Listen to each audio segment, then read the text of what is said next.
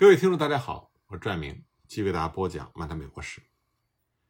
那么，十九世纪七十年代之后呢，预备纸币的运动就成为了农场主和工人运动交汇的聚合点。一八七七年的铁路大罢工期间，中西部的农场主他积极的展开声援，向罢工的工人捐赠粮食和土豆。很多工人组织在这个过程中就和绿背纸币党建立了密切的联系。工会呢？也从1877年罢工失败的教训中认识到，必须和农场主联合，这才能够有可能取得成功。在纽约、新泽西和马萨诸塞等州的工人党，在地方选举中也和绿背纸币党联合，取得了重要的进展。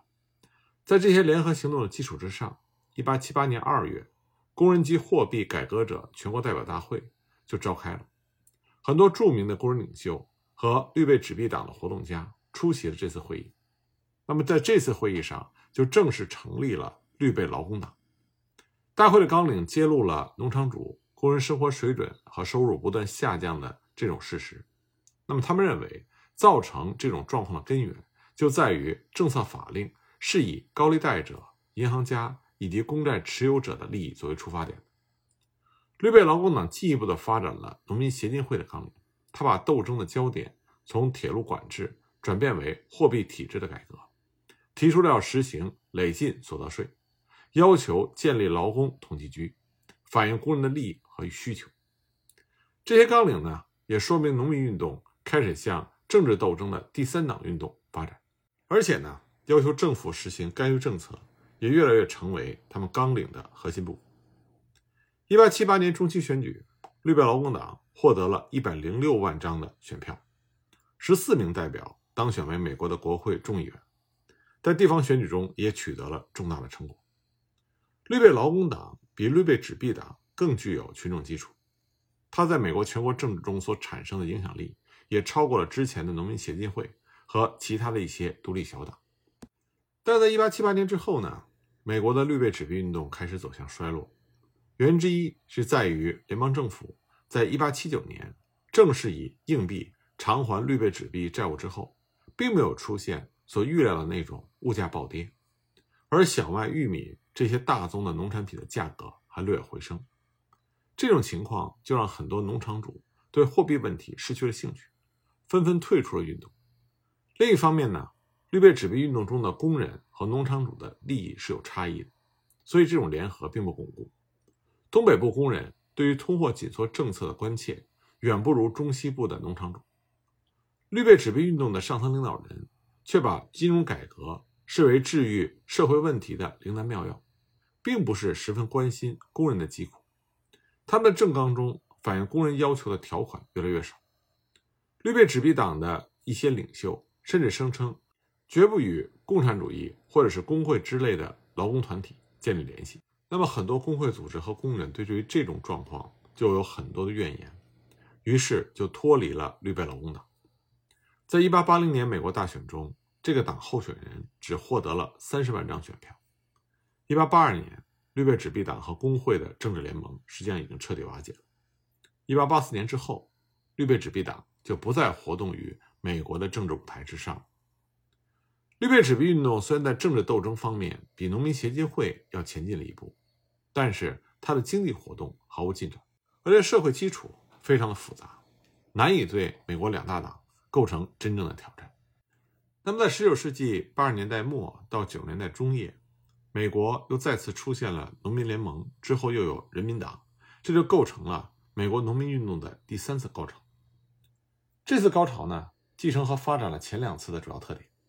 在影响范围上，它席卷了美国整个的中西部、远西部和南部，还波及到了美国的东北部。在活动的方式上，它不仅掀起了更为广泛的合作运动。而且形成了以农场主作为主体的全国性的第三党，展开了对美国两大党政治有力的挑战，斗争锋芒直指东北部的垄断组织。十九世纪八十年代，各地的农场主在原来的格兰奇和绿背纸币运动的基础之上，又重新建立起很多自发的地方组织。这些组织呢，在互相支持的过程之中，就组成了跨州的农民联盟，其中以北方联盟和南方联盟最有影响力。北方联盟的全称呢叫做全国农民联盟，南方联盟的全称叫做全国农民联盟和工业联合会。早在1880年4月，芝加哥的《西部农村报》的编辑密尔顿·乔治就在伊利诺伊州的库克县创建了农民联盟。很多曾经是格兰奇运动的地区也跟着出现类似的农场主组织。从一开始呢，农民联盟就运用报纸等舆论工具，开始揭露垄断组织、铁路公司和政府官员相互勾结、压榨农场主的丑行，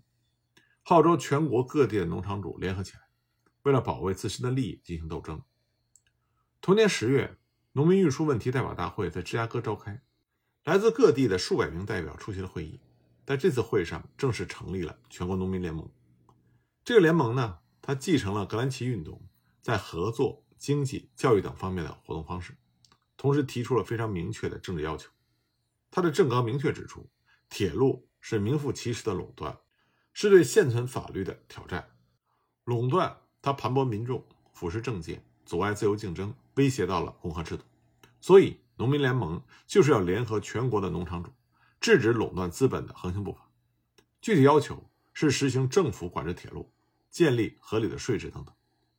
为此呢，农民联盟力争把自己的代表选入政府，参与立法，实现其改革纲领。那么，从这最初的纲领来看，当时北方联盟的主要注意力是集中在铁路管制问题上。北方联盟很快就在美国各州迅速的发展。到了1882年的时候，已经有了两千个基层组织，成员达到十万人，还建立起了州级的联盟组织。1887年十月，农民联盟在密尼阿纳波利斯代表大会上就提出了更为激进的纲领，其中就包括实行铁路国有化和自由无限制的铸造银币等条款。那么，在这个联盟中，很快就形成了一批比较有思想的激进派，他们已经开始讨论政府。垄断企业和农业经济之间的经济联系和改革理论了，这也为之后人民党纲领的提出做了舆论上的准备。那么，南方联盟它的起源甚至是早于北方联盟的。在1874年到1875年间，德克萨斯州兰巴斯县的农场主为了抵御马贼、大地主以及大牧场主的强取豪夺，就建立起了一些秘密的自卫组织。这个组织很快又扩展到了附近的其他各县。并且在1878年和其他的农场主组织联合成为了德克萨斯农民大联盟。不过在比较长的时间里，这个大联盟它并不参与政治经济斗争，所以发展非常缓慢。1884年，这个联盟决定改变组织的性质，将合作社运动作为其主要的活动方式，为盟员提供有利的商业活动。他们开始在各地设立股份公司和合作商店、谷仓、压棉机工厂。保险公司等等，合作企业的商品价格一般低于市场价格四分之一到二分之一。他们还在达拉斯建立了农产品销售中心，来保持稳定的价格。那么，联盟的这种经济活动就吸引了大批的农场主。一八八五年到一八八六年间，他的地方组织由七百个增加到了三千五百个。那么，就在这个联盟蓬勃发展的时候，麦秋恩当选为执委会主席。麦秋恩当时主办《全国经济学家报》，在农场主改革派中很有声望。他修改了这个联盟的纲领，提出了取缔外资控制的铁路公司，增收铁路财产税和土地投机的调节税，增加货币的发行量，制定洲际贸易法等改革的主张。这使得这个联盟的纲领开始具备较为先进的思想特征。另外一方面呢，麦丘恩他极力的消除联盟内部的分裂倾向，这就让大联盟。成为了当时美国南部各农民组织中最为有吸引力的一个改革团体。到了19世纪80年代，南部各州又陆续出现了农场主的合作组织，这些组织呢和德克萨斯的大联盟相互呼应。麦丘恩为了在整个南方形成强有力的农场主组织，就派人进行了联络。1887年1月，大联盟首先和路易斯安那农民联盟合并，组成了全国农民联盟。第二年呢。又和农业车轮会联合。一八八九年，南方的三大农民组织合称为全国农民联盟和工业联合会，也就是南方联盟。南方联盟在美国南方各州迅速的扩大影响，不久又吸收了北卡的农民协会。到了一八九零年，南方联盟和相关的农民组织一共有会员三百万人，比北方联盟当时的会员要多出两倍。基本成分呢是农场主、分成农、农业工人和乡村小知识分子。他们对于金融界、商业、地产和铁路等行业人士一概拒之门外。南方联盟当时对黑人分成农仍然抱着歧视的态度，他们一方面禁止黑人参加联盟，另外一方面呢又声称与黑人的农民组织进行政治合作，希望能够借助这部分的社会力量。南方联盟在华盛顿设立了总部，并且办了报刊近两百种，它的声势不仅遍及南部各州。而且对北部和西部也产生了很大的影响。到了19世纪80年代末，西部大平原就发生了持续性的严重干旱，从内布拉斯加向南直至德克萨斯，热风横行，庄稼枯萎，草原干枯，而冬季又是格外的寒冷，再加上风暴的袭击，让大批的牲畜被冻死，市场条件也更加的恶劣，玉米的价格一降再降。在天灾人祸的打击之下，西部农场主的破产速度非常的快。一八九零年，堪萨斯州、内布拉斯加州、南北达科他州、明尼苏达州的人均抵押债务额居美国全国的前列，平均每两到三个人中就有一份抵押债务，而且呢，抵押取消率高达三分之二以上。在这样困难的境地中，农场主更加把改善状况的希望寄托于农民联盟的政治经济力量。希望能够通过政府的干预，让农场主保持在市场上的一席之地，这就推动了农民联盟向第三党发生转变。一八八九年十二月，南方联盟在圣路易斯召开了代表大会，北方联盟、全国其他重要的农民组织和劳动骑士团都派出了代表出席。南北两大联盟在大会上制定了共同的纲领，要点仍然是集中在货币。铁路、土地、税收这些重大的争端上，纲领提出实行无限制的铸造银币，发行充足的法定货币，取缔不在地主，收回铁路公司的多余土地和没收外国垄断组织所占有的土地，实行累进所得税等等。那么这个纲领呢，就集中了格兰奇、绿背纸币党历次纲领的基本的改革要求，体现出了农场主。和东北部大资本的矛盾愈加的尖锐化。这个纲领也反映了南北农民联盟在改革的主要方面是抱着一致立场，为这两个联盟的进一步合作准备了积极的前提。圣路易斯大会的另外一个重要的成果，就是在麦修恩他所设计的合作制度和实践经验的基础之上，提出了国库分库计划。这项计划呢，要求联邦政府在每个农业年生产值。五十万美金以上的县里边设立国库分库，按照寄存的农产品价值的百分之八十发行法定纸币贷款，利率为一厘。那么国库分库计划的实施需要联邦政府至少增加五点五亿美金的货币供应量，所以这个计划不仅为了解决农业资金和价格问题提供了途径，而且促使政府实行一种与市场的供求关系相适应的有弹性的通货膨胀政策。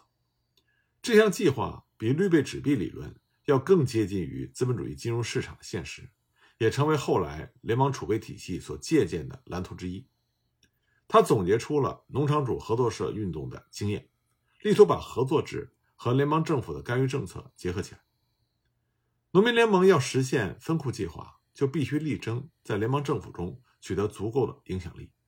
这就进一步的促进了农业联盟尽快的要转变为全国性的政党。但这个时候呢，南北联盟合并成为美国全国性政党的主观条件并没有成熟。首先是西部农场主和南部分成农，他在经济利益和地域要求上并不是完全一致的，因此在纲领和组织形式上存在分歧。西部农场主认为小麦不及棉花易于储存，所以对分库计划不感兴趣。他们对南部农民以梅子油制造人造黄油也是非常的不满。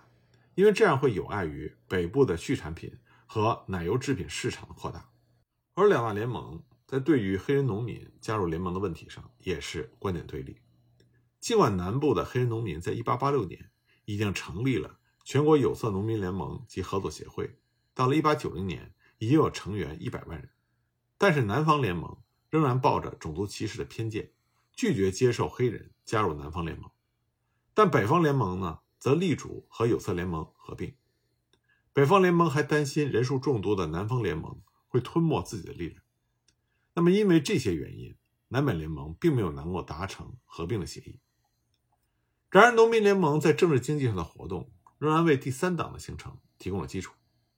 八十年代末，农场主合作社运动比格兰奇时期的规模和形式都更有发展。到了一八九零年，在美国十八个州的农场主合作机构年交易总额已经达到了一千万美金，经营范围从经销农产品到谷仓、银行、保险业、铁路和航运。那么，合作社运动的这种迅猛发展，必然就和垄断组织展开了激烈的交锋。像在一八八八年，麻叶托拉斯。把黄麻包装布的售价提高了一倍，南方联盟决定展开抵制，最后迫使马也托拉斯把黄麻布的售价从每米十四美分降到了五美分。这场斗争就显示出了农民联盟的实力。但总体上来说，合作机构和垄断组织之间的实力对比还是相当悬殊的。垄断资本是不可能把市场的控制权让给农民联盟的，他们通过银行拒绝提供贷款。铁路公司实行运费歧视，制造公司拒绝以批发价格出售农业机械和日用品，来打击合作企业，使大部分的合作企业难以维持而被迫停业。那么，经济斗争上的受挫，就让农民联盟把注意力更加的放到了政治斗争这方面来。那么，在广大的农场主对美国的两大党越来越失望的时候，他们就迫切的要求能够建立起代表自己利益的第三党。于是，1890年，在西部诸州就首先出现了农场主的独立政党。那么，南方联盟呢，也开展了自己的政治斗争。不过，他们主要是通过民主党来实现自己的要求。1890年的中期选举就表现出了农民联盟强烈的政治倾向。在联盟的支持之下，第三党在七个州议会的参众两院中占据了控制地位，在六个州的众议院里占有优势。在当选的美国三百三十二名国会议员中，倾向于农民联盟的议员有五十二人。